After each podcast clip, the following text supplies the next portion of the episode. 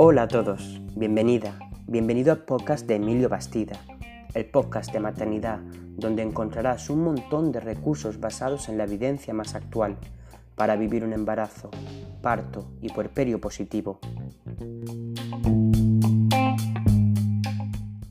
Bueno, bienvenidas, bienvenidos a otro temazo de hoy. Hoy súper feliz porque tengo otra persona al otro lado que, que me encanta, ella lo sabe. Celia Padilla, que es matrona, fundadora de Mama Matrona, que junto a su equipo acompaña a familias en el embarazo, en el posparto y la estancia con consulta a domicilio en Valencia y Madrid. También hace consultas online en todo el mundo. Es doctora en enfermería divulgadora. Esto me encanta porque tiene que haber más doctoras en enfermería que hay poquitas en España y, esto, por eso antes, antes que nada, te doy enhorabuena por ello.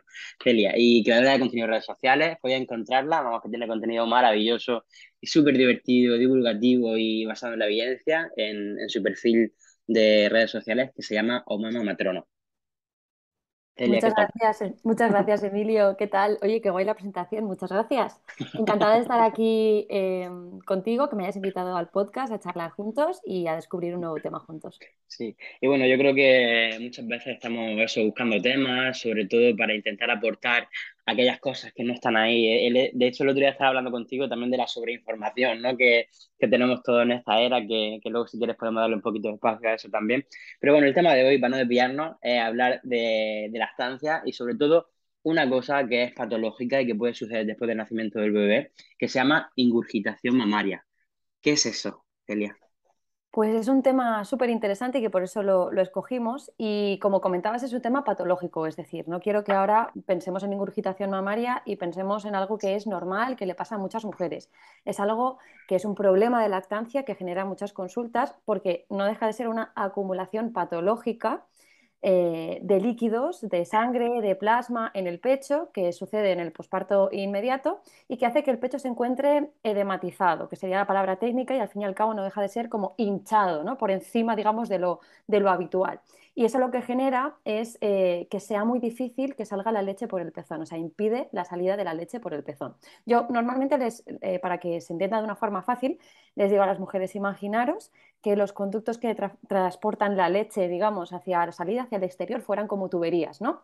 En una ingurgitación mamaria, eh, esas tuberías están comprimidas, oprimidas por líquido que está acumulado por fuera, ¿no? Y que al final lo que hace es que inflama el pecho, comprime esas tuberías y hace que esos conductos sea muy complicado que salga esa leche al exterior.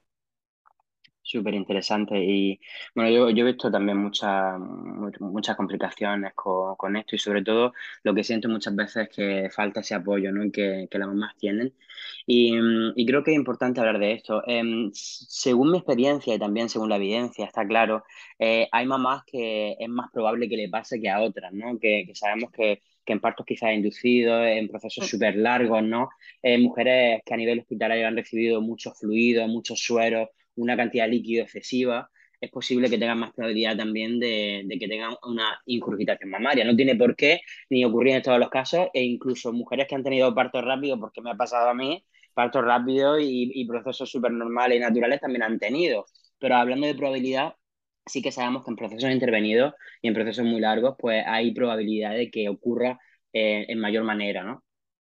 Exacto, y además de, los fluidos intravenosos, que son uno de los principales factores de riesgo, al final cuantos más fluidos, más líquidos, más probabilidad de que se acumulen en algún lugar no adecuado, como pueden ser los tobillos, pero también puede ser el pecho, ¿no? Entonces, claro, ahí estamos, ¿no? Que eso sí que generaría un problema de, de lactancia. Además, también tenemos otras posibles causas, ¿no? Que serían, por ejemplo, la separación de la mamá y del bebé después del parto. Em, esto también pues, suele pasar también en procesos pues, que requieren, que han tenido como más riesgo, que han tenido cierta patología, ¿no? Entonces al final ha surgido alguna complicación, algún, algún problema que ha hecho que, mamá y bebé tengan que estar separados. Entonces la mamá mm, tiene esta subida de, la leche que se complica de forma patológica porque no puede de alguna manera pues colocarse al bebé, engancharse al bebé e iniciar la lactancia de forma adecuada. Esta sería otra de las posibles causas. Y, y sabiendo, eh, Celia, por- porque sabemos que al final las mamás, después del proceso de nacimiento, los bebés están estimulando el pecho, además que a mí me encanta, ¿eh? Verlos después del nacimiento, cómo se ponen a buscar ahí de esa manera tan instintiva, maravillosa, porque siempre digo que, que los bebés no están contaminados todavía de la sociedad, ¿no? Y Ujú. tienen toda esa parte tan bonita, primitiva, ¿no? En el que van buscando el pecho y estimulan. Sabemos que eso, cuando pasa cierto tiempo, ¿no? Hay mujeres que un poquito antes, mujeres que un poquito, un poquito después, pues tienen esa subida de la leche, ¿no? ¿Cómo diferencia las mamás que tienen una subida de leche y que tienen el pecho un poquito así más congestionado, como, como distinto, ¿no? Que están sintiendo pues cositas distintas a esa engurgitación mamaria. ¿Hay diferencias? Claro, sí, hay grandes diferencias. Mira, lo principal es que cuando una mujer tiene una subida de la leche, eh, puede notar el pecho, como decimos, como lleno, ¿no? O sea, que realmente ya no solo lo que ha crecido en el, o que ha podido crecer durante el embarazo, sino que lo nota pues como más lleno, caliente, ligeramente endurecido, ¿no? Puede estar más duro, más turgente, pero esa dureza o ese aumento del tamaño y esa que se ha llenado de leche no impide que el bebé se pueda enganchar o pueda succionar eh, y al fin y al cabo mejora toda esa, esa, sensación cuando el bebé se engancha al pecho y, se pone a succionar. Sin embargo, esto es distinto de una ingurgitación mamaria, porque a la hora de intentar diferenciar, es decir, ¿cómo sé que no es simplemente la subida de la leche? ¿no? Realmente, como, como, decíamos al principio, con una ingurgitación el pecho no solo está lleno de leche, está lleno de líquido, está tan hinchado, esos conductos están tan comprimidos que ni siquiera puede salir la leche. La mamá intenta incluso masajearse el pecho o ponerse al bebé y ni siquiera puede, porque el bebé es incapaz de engancharse al pecho porque está duro como una piedra, ¿no? Digamos que le cuesta muchísimo, no se engancha. Y además es un proceso que cursa con dolor, o sea, que es doloroso. Realmente la subida de la leche podemos hablar de ciertas molestias, ¿no? Porque en el fondo con la subida de la leche pues notamos ciertas cosas no habituales, no normales en nuestro cuerpo, pero en ningún caso que sea doloroso, ¿no? Totalmente. Y bueno, ya para diferenciarlo también con, con otras cosas que se escuchan, que yo creo que hay muchas mamás y sobre todo profesionales que lo vinculan. Y de hecho, vinculan la incurgitación con una posible mastitis, que aparece esa, palabra por ahí. Em, yo he tenido experiencias de mamás también que le han dicho, mira, para la mastitis, para la incurgitación hay que hacer exactamente lo mismo. Porque como es tan parecido, eh, lo que, eh, lo que tenemos que hacer a nivel de cuidado y, y, y, y qué no hacer ¿no? en estos procesos es prácticamente igual. Entonces, quiero primero que le expliquemos eh, la diferencia a la mamá que nos están escuchando entre una mastitis y una ingurgitación y realmente si tenemos que hacer lo mismo, ¿no? Y, cuidar la ingurgitación de la misma forma que una mastitis. Bueno, pues es que son lo típico, ¿no? Que, que, las mujeres escuchan campanas pero no saben de qué iglesia y lógicamente tampoco tienen por qué tener la formación, está claro, ¿no? Pero es una, es una duda muy, muy frecuente, ¿no? Y, y, muy típica, el pensar que una ingurgitación y una mastitis es lo mismo. Y bueno, la, como dices, la gran penuria ya es que venga de un profesional decir que es la misma cosa cuando lógicamente no lo es, ¿no? Realmente, mmm, cuando la ingurgitación sucede, si no hacemos nada, si no hacemos nada por evitarlo o por revertir la situación, podría llegar a complicarse y generar una mastitis, por supuesto, pero porque al fin y al cabo la mastitis es una eh, inflamación de la glándula mamaria, pero que normalmente no tiene como inicio una ingurgitación, sino que puede tener muchos otros motivos. Puede ser una inflamación por un desequilibrio bacteriano y en ese sentido pues necesitar a lo mejor algún tratamiento más específico de antibioterapia. O puede ser, por ejemplo, porque haya una un eh, déficit de vaciado o un defecto del vaciado que haga que eh, se acumule leche, incluso se pueda llegar a encapsular y a enquistar y a generar un acceso. O sea, quiero decir que al final hay muchos de los procesos que pueden iniciar de una manera y pueden finalizar como una mastitis, pero en sí, digamos que no son lo mismo, ¿no? De hecho, las mastitis eh, suelen ser, en la medida de lo posible, o sea, normalmente, ¿no? Suelen ser un proceso que sucede más adelante en la lactancia, no a las 48 horas, ¿no? O las 24-48 horas, que es cuando puede o suele suceder una ingurgitación mamaria, suele suceder más adelante. Y la mayoría de las veces las mastitis son unilaterales. Bueno, la mayoría de las veces, no siempre, ¿no? Pero suelen ser unilaterales, o sea, pasa como en, un, en una zona determinada de, de la mama. Sin embargo, eh, yo he tenido casos también de ingurgitaciones mamarias en consultas que solo eran de una mama, ¿vale? Te pongo situación, por ejemplo. Uh -huh. eh, bebé que se engancha muy bien a uno de los pechos, pero al otro no. Entonces, la mamá, pues por, por, inercia, acaba poniéndoselo siempre en el lado derecho, en el lado derecho, en el lado derecho, y el pecho izquierdo cada vez más congestionado, más hinchado, más ingurgitado, ¿no? Hasta que llega un punto en el que la mamá dice, ostras, me he generado una ingurgitación mamaria de un solo pecho porque en verdad el bebé solo se enganchaba a uno y al otro lo hemos dejado abandonado de la mano de Dios, ¿no? Entonces, claro, ahí nos hemos encontrado con ese desequilibrio. Pero habitualmente ¿no? el proceso de, mastitis suele ser unilateral y más avanzado en el tiempo y la ingurgitación es de los dos pechos y en las primeras 24 o 48 horas normalmente. Sí, porque está como más relacionado con el proceso de, nacimiento en sí, con el proceso de parto.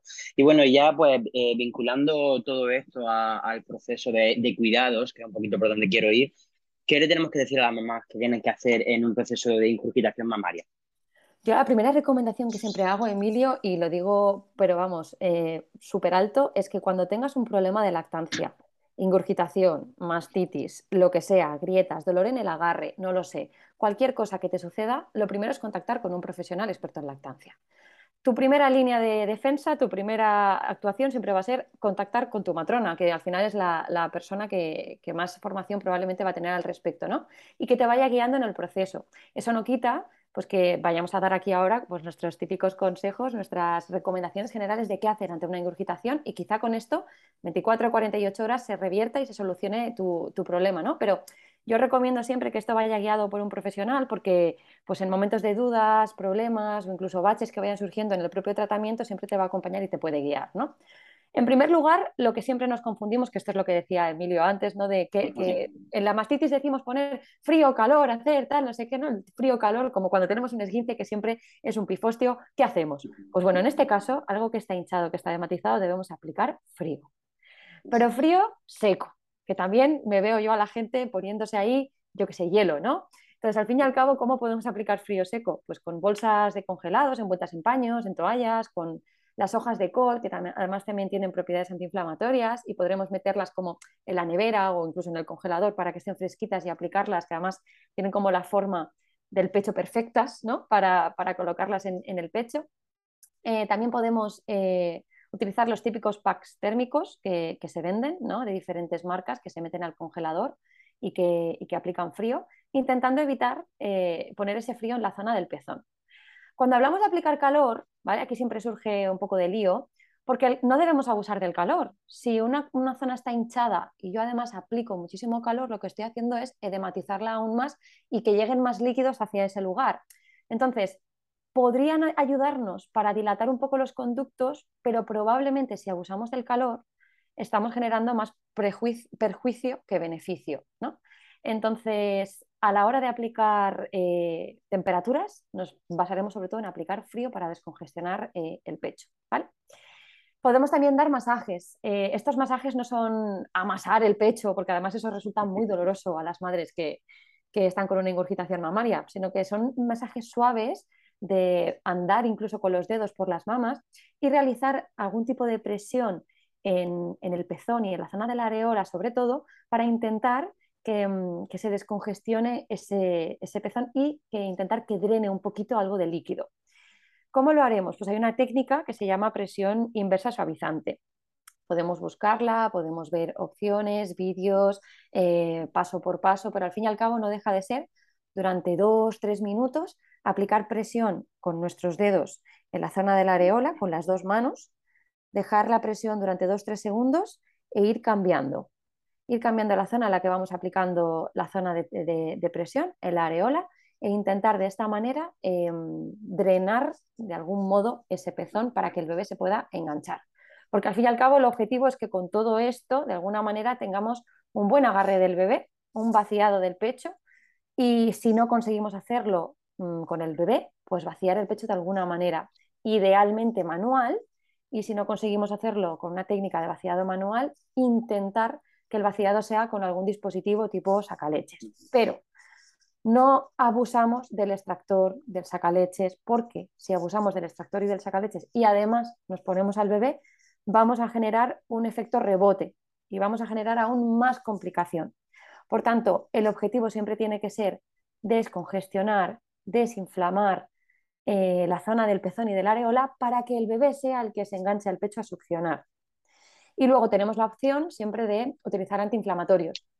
Estos antiinflamatorios siempre, como sabemos, han de estar pautados por profesionales sanitarios, ¿vale? Y deben ser nuestros, nuestros médicos o nuestros ginecólogos, ginecólogas, los que nos pauten tomarlos en, la pauta correcta, porque al fin y al cabo también se puede inflamar toda la zona y puede ayudar a revertir esta situación un antiinflamatorio eh, prescrito por tu médico.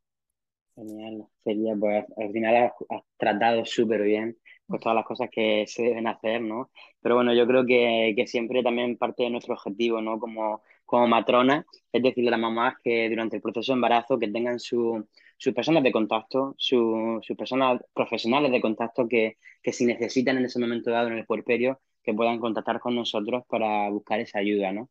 Porque mm, en ocasiones seguro que también te ocurre a ti, a veces simplemente la, la experiencia, el estar descansado desde casa, ¿no? Que, que se ven las cosas de otro color, pues eh, somos capaces de analizar la situación de manera individual según lo que esa mamá necesita, eh, reestructurar, planificar las cosas y poder ayudarlas, ¿no? Y a veces eh, con una criatura que acaba de nacer, a veces con la, con la falta de, de conocimiento, la, la, falta y, la falta de capacidad, ¿no? De, de saber qué está ocurriendo realmente, pues se puede complicar mucho más. Entonces, lo primero, como hemos dicho antes, buscar esa asesoría, buscar esos profesionales de contacto pero bueno, yo creo que está bien también eh, verbalizar que estas cosas existen para que ellas puedan identificarlas y saber qué, es normal, qué no es normal y qué cositas pueden hacer.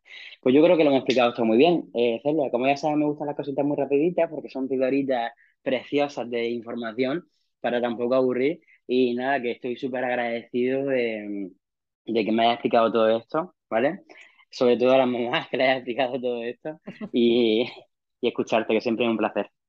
Pues muchísimas gracias, Emilio. Por mi parte también ha sido un placer y, espero que no sea la última vez que charlamos sobre estas cositas. Muchas sin ninguna duda. Eso es sin ninguna duda. bueno, corazón.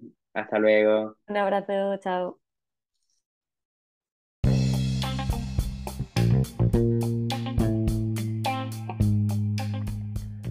Y hasta aquí el podcast de hoy.